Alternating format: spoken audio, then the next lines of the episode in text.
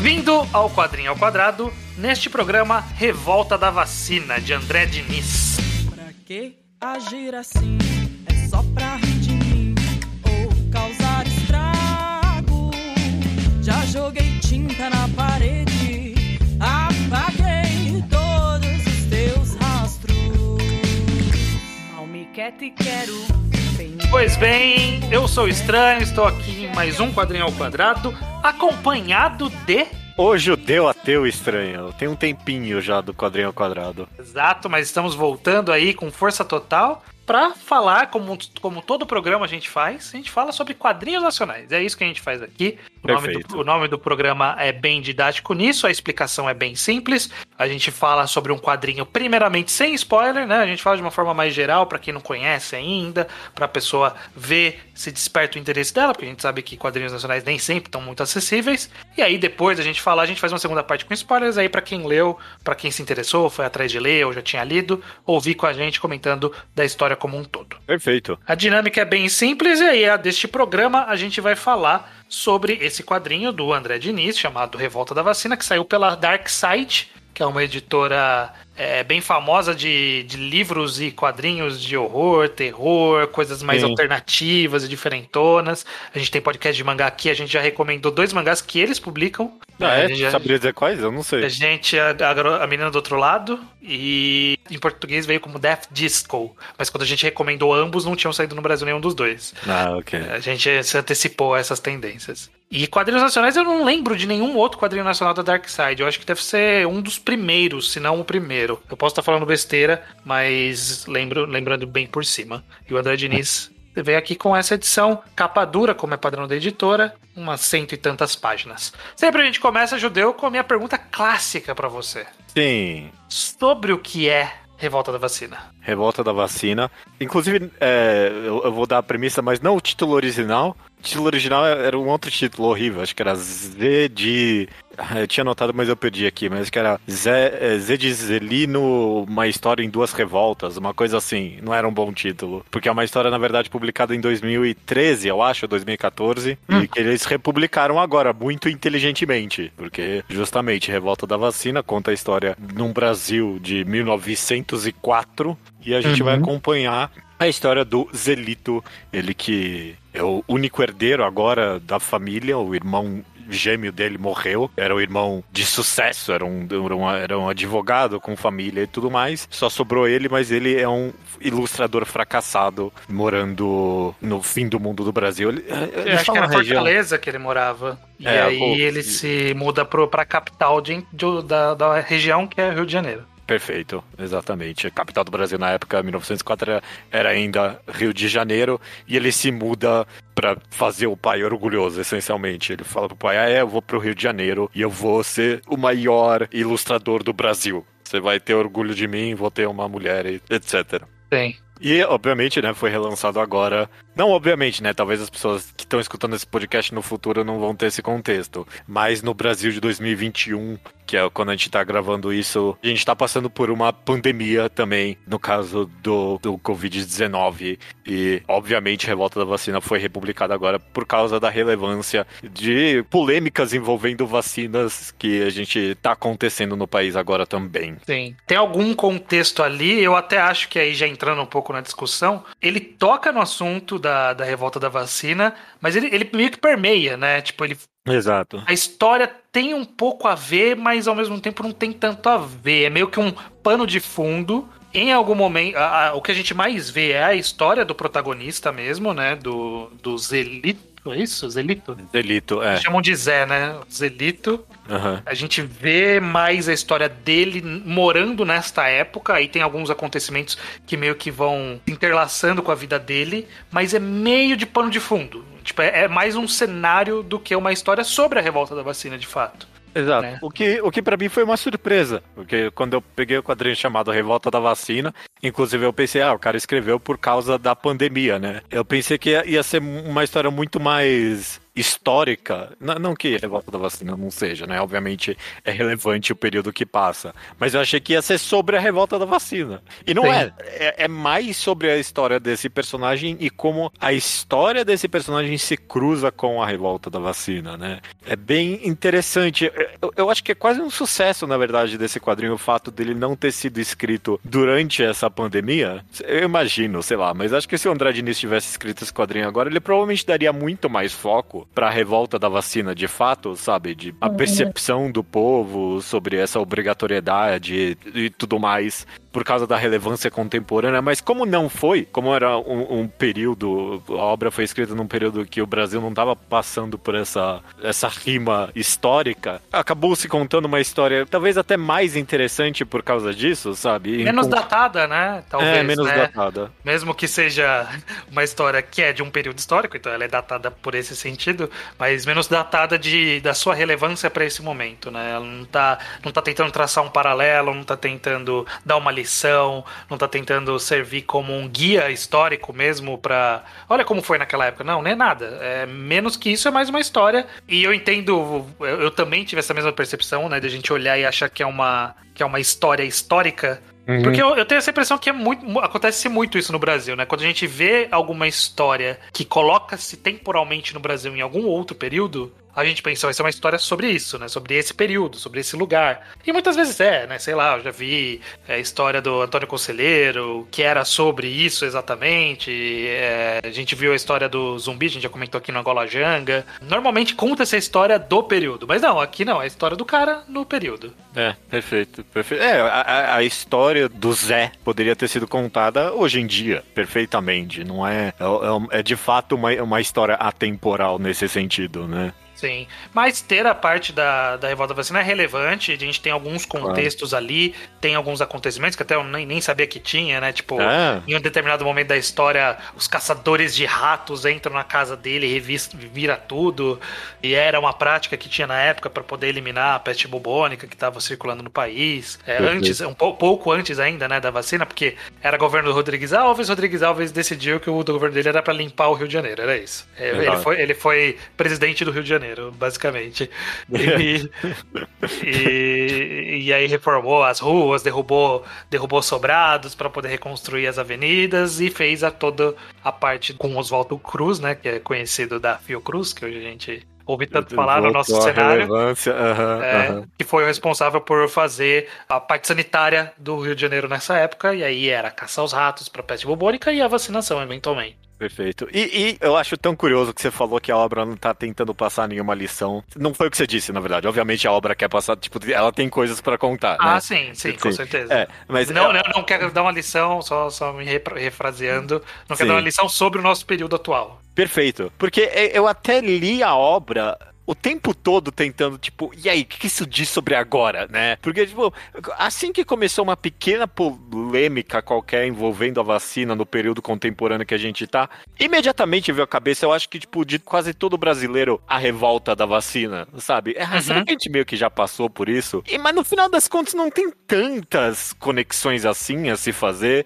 Tipo, o que a gente tá passando agora é tão diferente no final das contas. É, é um cenário, é um cenário. É, é, o extremo oposto, na verdade, né? É, é, tipo lá, mesmo com tanta propaganda contra a vacina, né? Que, que rola e tal. Outro dia você vê uma pesquisa, tipo, parece que, sei lá, 95% do, por cento dos brasileiros quer se vacinar, sabe? É, a, a, a, aceitação da vacina na população hoje em dia, mesmo obrigatória que seja, sabe? É bem mais aceita, né? Tipo, o pessoal quer, quer se vacinar. Não, não é essa a polêmica que envolve a vacina no período contemporâneo. E no que tange a vacinação de fato, é difícil encontrar muitos paralelos no final das contas, para mim, pelo menos. Sim, concordo, porque naquele caso, o que, a gente, o que eu consigo ver de, já que a gente tá discutindo meio por cima sobre essas mensagens, sobre o que quer dizer, nesse trecho específico sobre a vacinação, a gente vê mais uma questão de talvez uma crítica a governos que não dialogam com o povo, com, que, é, que é meio que a lição que a gente tira dessa época, né? Que é o governo meio que tentou forçar disso sem educar o povo,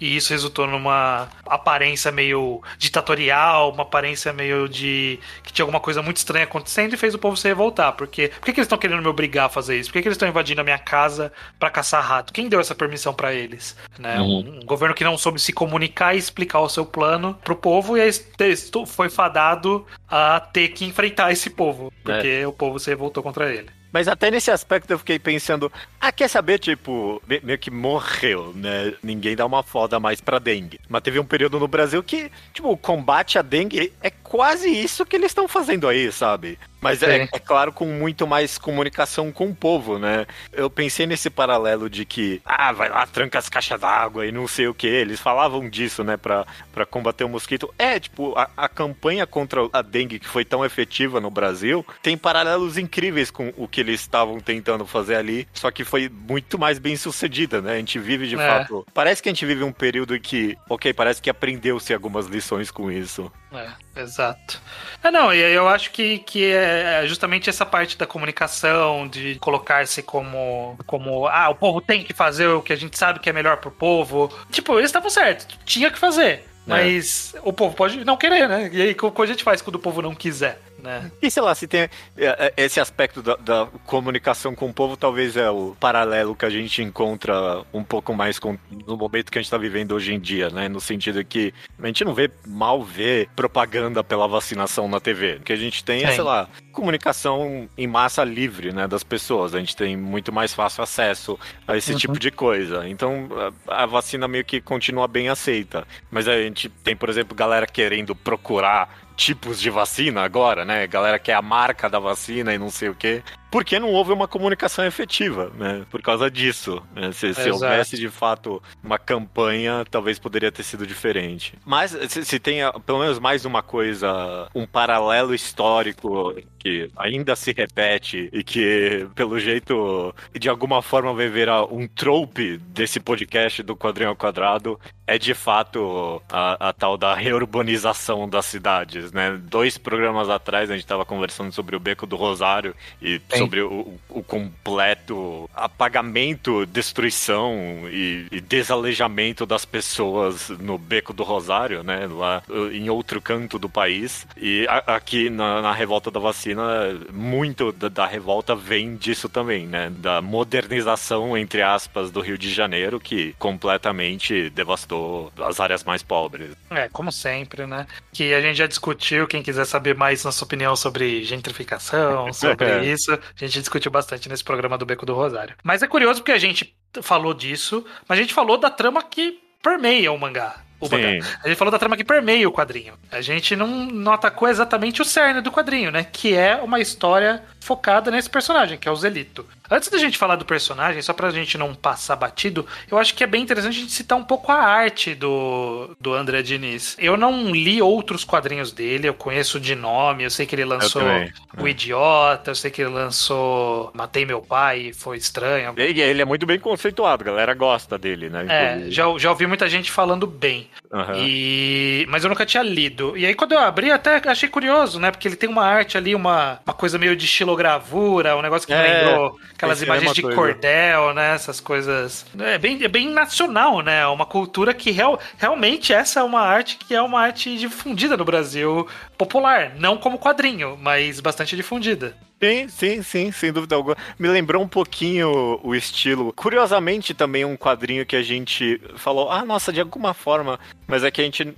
a gente não associou na época com estilo gravura, esse tipo de coisa. Mas Dois Irmãos também é um quadrinho que, que a gente associou. Nossa, de alguma forma isso aqui parece a cara do quadrinho nacional, né? Sim. E, e Revolta da Vacina me deu o mesmo sentimento artístico que Dois Irmãos teve. Exatamente. Bem interessante. acho, achei uma arte bem, bem curiosa. Na quadrinização ela funciona. Tinha algumas, alguns períodos de transição ali que eu achei que a transição foi meio abrupta. Não senti muito algumas transições de algumas passagens de tempo e de local. Mas tirando isso, eu acho que ela é bem ela é bem expressiva do jeito que ela é, né? Ela consegue Sem transmitir bastante do, de sentimento, de momento, de. É, de forma geral, eu gostei do clima do, do Não, quadrinho. é. É. diferente e funciona. Surpreendentemente funciona. Quando eu comecei a ler, eu falei assim: será que eu não vou ficar cansado dessa arte, né? É, eu ela- também. Nossa, o quadrinho inteiro é isso? é, eu fiquei, "Não, será que, será que funciona como um quadrinho assim? Funciona. É, essa, se essa era a dúvida, funciona.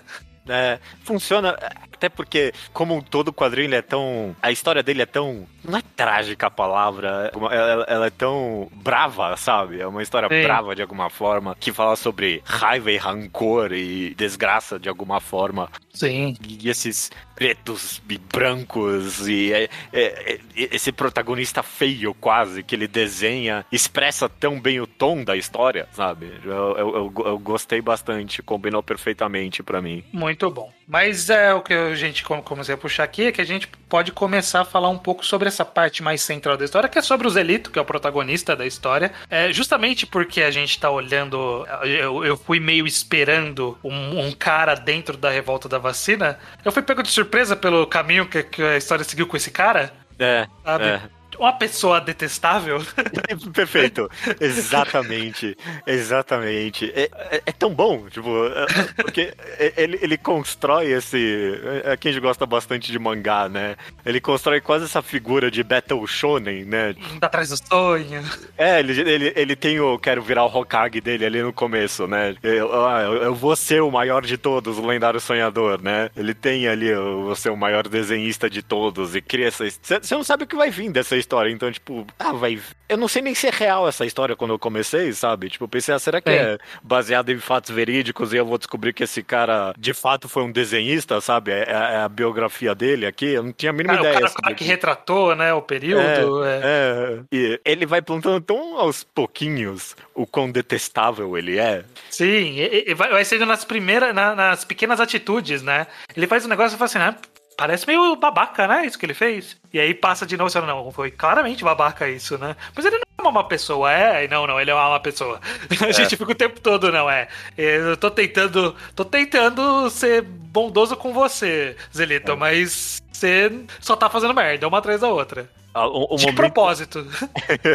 o momento em específico que me marcou, eu não sei se eu tô entrando muito em spoiler ou não, mas acho que não. O momento em específico que me marcou, aposto você também, foi quando ah, ele encontra uma mulher ali, ele se apaixona por ela, e aí no, no primeiro encontro com ela, ele percebe que ela manca. Ela, ela manca um pouco de uma perna. E aí, Sim. tipo, ele começa a descrever: "Ah, Eu me senti traído, que raiva, eu odiei ela. E eu, o que que vai se fuder? Que a mulher só manca? Qual o problema? Isso, isso eu acho que é alguma coisa da época, porque eu lembro, quando eu vi isso, eu lembrei muito de Memórias Póstumas de Brás Cubas. Você Hum, lembra? uhum. Que ele tinha a mulher, só que. Mas ela era coxa. Fala, meu Deus, ela só mancava um pouco, gente. O que, que essa época tinha com pessoas que mancavam? É, inclusive eu pensei que talvez é uma referência aí. Não sei, mas é, sem dúvida, sem Tipo, dúvida. Caralho, pode mancar um pouquinho, pode dar um pouquinho torto que estão tão de olho, sabe? é. Será que era alguma coisa de doença da época, sabe? Ah, sei lá, lá. não sei. Mas é, é- é curioso que você descreveu perfeitamente, porque logo em seguida ele fala: É, mas depois eu fiquei com raiva do meu pai, sabe? Eu pensei: É, ok, o cara que é a mulher perfeita porque o pai colocou na cabeça dele. Mas ele, continua sendo babaca logo em seguida. Você, não, Sim. calma, isso é babaca mesmo, não tem nada a ver com seu pai, vai se fuder. Tem a ver com seu pai e você é babaca, né? É, é. Não, é perfeito. De fato, André Diniz criou essa criatura detestável, mas complexa, né? Tipo, você entende por que ele é um babaca e isso não alivia nem um pouco o fato dele ser um babaca, né? Tipo, é, é perfeito. E funciona, funciona pra história, ele, a gente vendo todos os caminhos que ele trilha, as coisas que ele decide fazer, até mais na parte da conclusão, o que, que ele opta por fazer. A gente vê que é só porque é um cara totalmente perdido e é só um bostão. Ele é um bostão. Ele é um É. cara escroto e ele toma decisões escrotas, é isso. Em algum nível eu- quero analisar um tiquinho que. É porque é- é- eu acho que é um meio termo entre ele é de fato um babaca e ele também. Ele, é o resultado inevitável das circunstâncias dele, sabe? Também. Ele é um resultado inevitável da revolta da vacina. Que. Ó, como o cara foi jogado ali, sabe? Ó, ó, ó que meio que talvez sem opção ele foi deixado, sabe? Mas muito. Talvez no a... destino dele, né? Mas até o destino final dele, ele. Pô, o caminho que ele foi trilhando já era escroto antes da revolta da vacina. Perfeito, é, porque ao mesmo tempo que tem essa questão de circunstâncias inevitáveis, o quadrinho sempre dá opções para ele, sabe? Sempre você sempre vê um caminho melhor que ele poderia ter tomado e, e inclusive ações injustificáveis que ele toma, né? Então, Sim, é, várias, várias e várias. Várias, várias e várias. É. Exato. Mas beleza, Judeu, vamos encerrando a parte sem spoilers com aquela visão geral, né? A gente falou de nossa opinião sobre aspectos específicos, mas de forma geral, o que, que você acha desse quadrinho Revolta da Vacina? Absolutamente excelente. Eu, eu, gostei muito mesmo. A gente vai comentar nos spoilers, mas eu gostei muito do final do quadrinho. Muito hum. bom mesmo. Meio que o epílogo todo ali, eu achei, nossa, que perfeito, sabe? Fechou com chave de ouro ali o negócio. Muito impressionado, eu não esperava esse quadrinho mesmo, achei que ia ser algo mais, sei lá.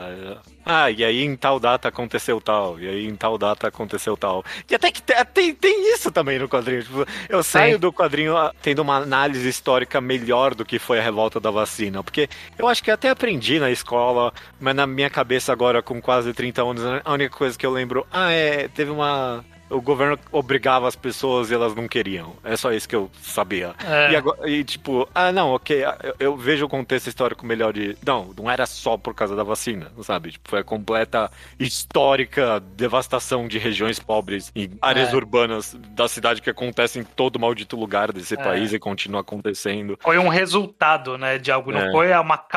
A vacinação foi o resultado. A revolta da vacina foi o resultado de múltiplas coisas, não de vamos vacinar a população. Ah, não quero. É, é, muito mais complexo que isso. Aí, é claro, também tinha a tentativa de golpe, sabe? Vários Sempre. elementos misturados ali. Eu tenho uma visão melhor. E, e fez isso sem precisar abandonar em nada nenhum aspecto dessa história tão, tão maravilhosamente trágica mesmo, no final das contas. É, eu gosto. Eu gostei muito de Revolta da Vacina, muito mesmo. Muito bem. Eu, eu não fui tão fã quanto você. Eu gostei mo mais moderadamente. Um pouquinho. Uhum um pouquinho mais moderadamente. Eu tenho algumas críticas que eu quero até falar um pouco. É, você falou que gostou do final, eu tenho algumas coisas a dizer sobre o final. Mas de forma geral, eu gosto bastante do. É, gostei da arte, gostei da narrativa de forma geral. Eu achei muito legal essa ideia que a gente já comentou de, de justamente fazer essa, essa mescla da história, mas não é da história exatamente. Isso funciona muito bem pro quadrinho.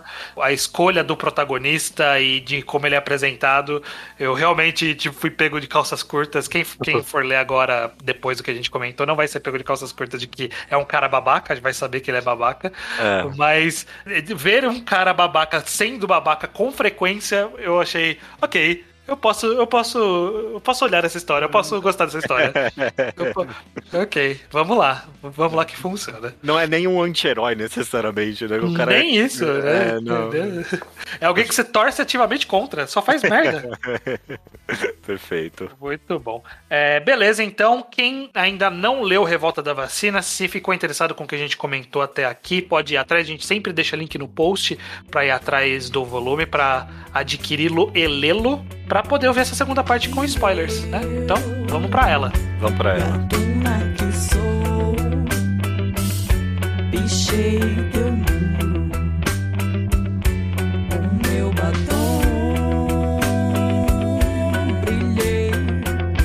Pois bem, Judeu. Pois bem, eu, eu não eu comentei muito em detalhe, na verdade não comentei nenhum detalhe sobre isso, mas a parte que me deixou mais puto sobre esse cara babaca, ele é muito babaca em múltiplas coisas, né?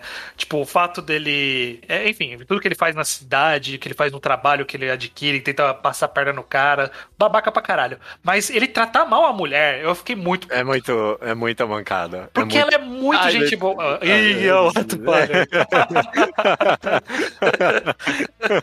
Foi muito é... não proposital, desculpa. Mas é. é muita sacanagem com a, com a moça que tratou ele bem o tempo todo. É. Cuidava dele. Tipo, ela não fez nada de errado. Ela nada. mancava, toma no cu. É, é muita babaquice. E ele mesmo. gostava dela, inclusive. Ele mas... é, é, não, é, é, isso que dá raiva.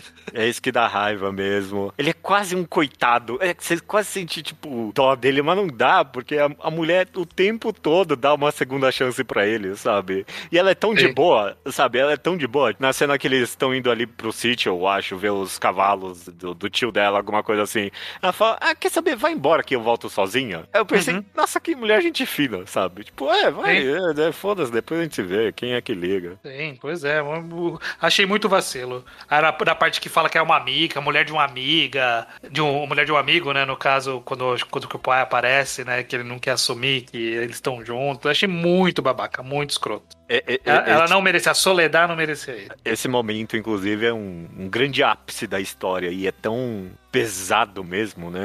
Eles na chuva ali, e o... é uma pena, é maravilhoso o sentimento que esse quadrinho evoca, porque eu, eu sinto pena e raiva desse personagem ao mesmo tempo ao mesmo tempo. É. Porque se odeia ele, ele é um babaca, mas em algum nível você odeia muito mais o pai dele. Tipo, o pai dele é ainda mais babaca que ele, sabe? E ele confrontando o pai dele ali na chuva, você meio que, é, fala aí pro seu pai, manda real, sabe? Mas ele é um fracassado também, no final das contas. Então ele não, tem, ele não tem o que mostrar pro pai. Tipo, ele não tem, ele não tem nada, sabe? É. Mas, é, é mas, ele tinha uma vida ok. Poderia continuar do jeito que ele tá. Mas a, a, a, as, as, imposições do pai que ele deixava se levar e rejeitava ao mesmo tempo. Tipo, o cara uhum. não teve a firmeza de, no final das contas, mandar o pai se fuder. É uma pena, sabe? Sei. Eu, eu sinto isso. Que, que pena, tipo, que raiva e dó desse personagem que ele não conseguiu mandar o pai tomar no cu no final das contas. É, mas o, o que eu acho curioso é que o quadrinho ele, ele deixa claro que, a bem da verdade, é que ele não tinha talento mesmo.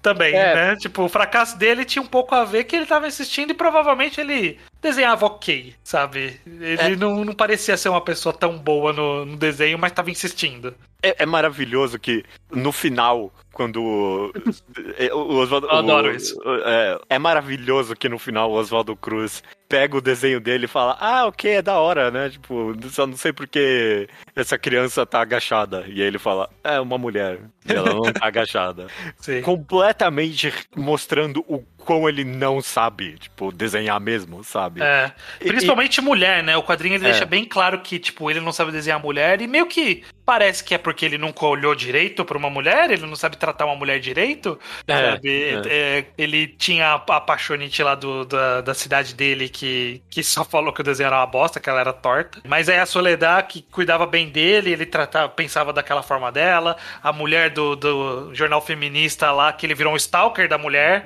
Horrível, caraca, mano. Que... E aí mostrou, tipo, o que? Não, o que você tá fazendo? É. é mas eu, eu acho maravilhoso essa revelação, porque pra, a revelação final para mim é de que, ah, ok, ele não sabia desenhar mesmo, ele precisava treinar. Aí, na retrospectiva do quadrinho inteiro, basicamente todo mundo que parecia que tava empurrando ele pra frente, tava ajudando ele de fato? Todo mundo, é ok, isso é ok, mas você precisa Treina treinar. Mais, né? É. O pessoal tava tipo, é, ok, esse cara é um lixo, mas vai, dá uma chance aí pra ele, deixa ele treinar, vai, de, treina aí, treina aí. Não, até o cara que, tipo, ah, você não vai ser cartunista daqui, mas vou te dar um emprego, pode ser? É, é.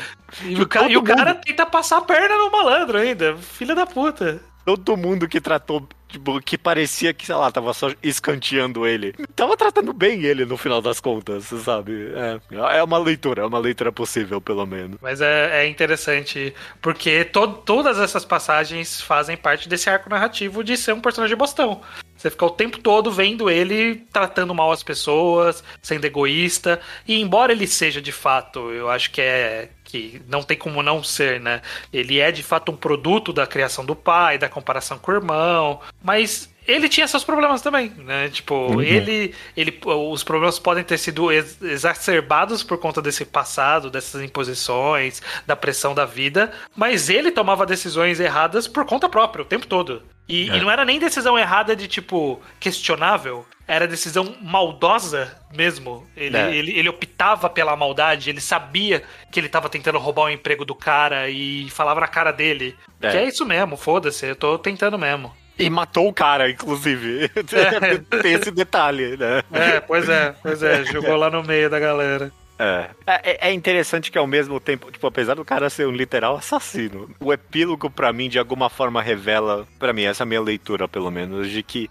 não era o destino que ele merecia de alguma forma. Ou sei lá, talvez era. Quando o quadrinho corta pro final e aí ele toca no assunto de trabalho forçado para prisioneiros. É, esse, esse é um assunto tão contemporâneo quanto a destruição de áreas pobres em áreas urbanas para mim, sabe? E eu, eu vejo uma comunicação com um presente tão real. Eu não consigo olhar para esse resultado final dele e não pensar, é ok, mas ninguém merece isso aqui também, sabe? Ah, ninguém, ninguém, ninguém, merece o trabalho escravo para construir o país dessa forma, como o, o resultado dessa revolta que foi utilizada para meios terceiros, sabe? Sim, sim. É, não, não, não justifica o destino dele, mas, né? tava vindo esse destino dele. É, no final dos contos, o cara era um assassino, sabe? Provavelmente a maioria das pessoas que estavam ali com ele mereciam muito menos do que ele, ele se destinou, sabe? Pessoas uhum. que só se revoltaram ali de alguma forma. É. Exatamente. E é triste, é tão triste esse final. Ele, ele vai para esse trabalho escravo, essencialmente, né? E, uhum. e, as doenças, todas essas coisas horríveis, a falta de vacina, tá mais presente ainda nesse lugar do que tava no Rio de Janeiro. Sim, sim, tinha seus problemas ali. É, isso não é tão explorado, até acho, essa é uma das minhas críticas.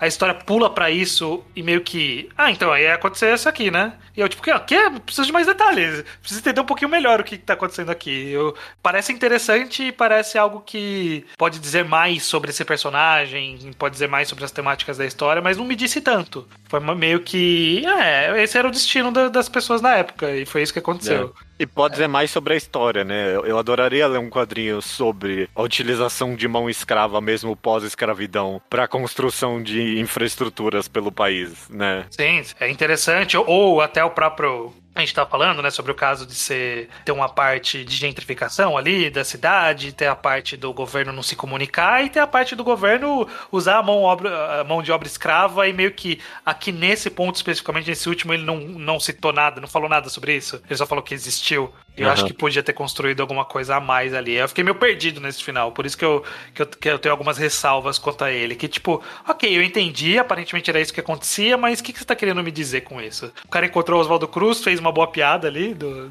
do Oswaldo Cruz não, não ver, não entender a coisa. Eu gostei também da, do cara falando, é, você tinha que falar com o povo, né? Explicar direito. Ele, o que, que você ia fazer no meu lugar? Ele, eu não sei.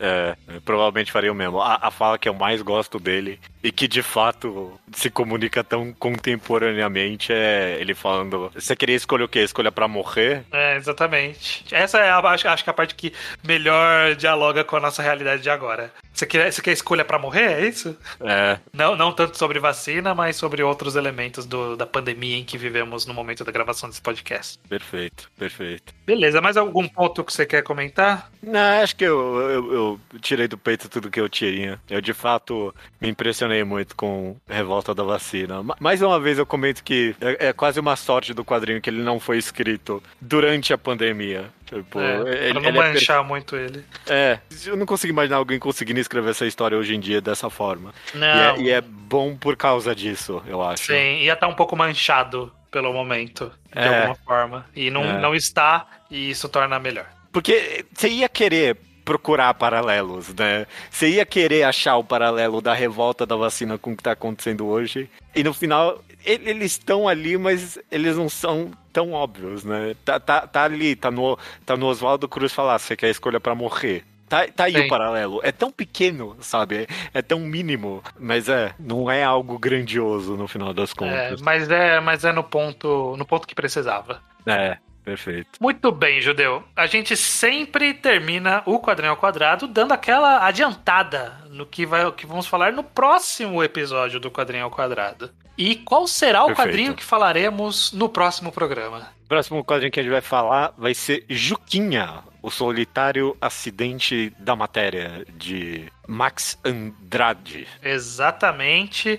É um quadrinho que foi publicado inicialmente digitalmente no Instagram tem no Instagram, tem thread no Twitter que dá para ler a história completa, a gente vai pôr o link dos dois. Mas há pouco tempo teve campanhas no Catarse, então foram duas campanhas, uma para financiar o quadrinho, o outro era meio que uma pré-venda, que eu acho que tá acabando, quando a gente ter esse programa talvez já tenha terminado, provavelmente já vai ter terminado. É do volume impresso de Juquinha pela editora Draco aí, em parceria com a editora Draco. Eu tenho esse quadrinho físico aqui, mas dá para ler a versão digital que a gente vai deixar os links disponíveis. Perfeito. Então leiam e vem aqui é, conversar com a gente sobre. Exatamente, Por no próximo. a gente conversar, sei lá. É, pode ser também. Ah, No, no próximo programa, só no mês que vem. Até mês que vem.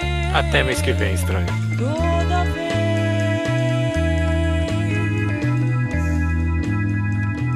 que me acharei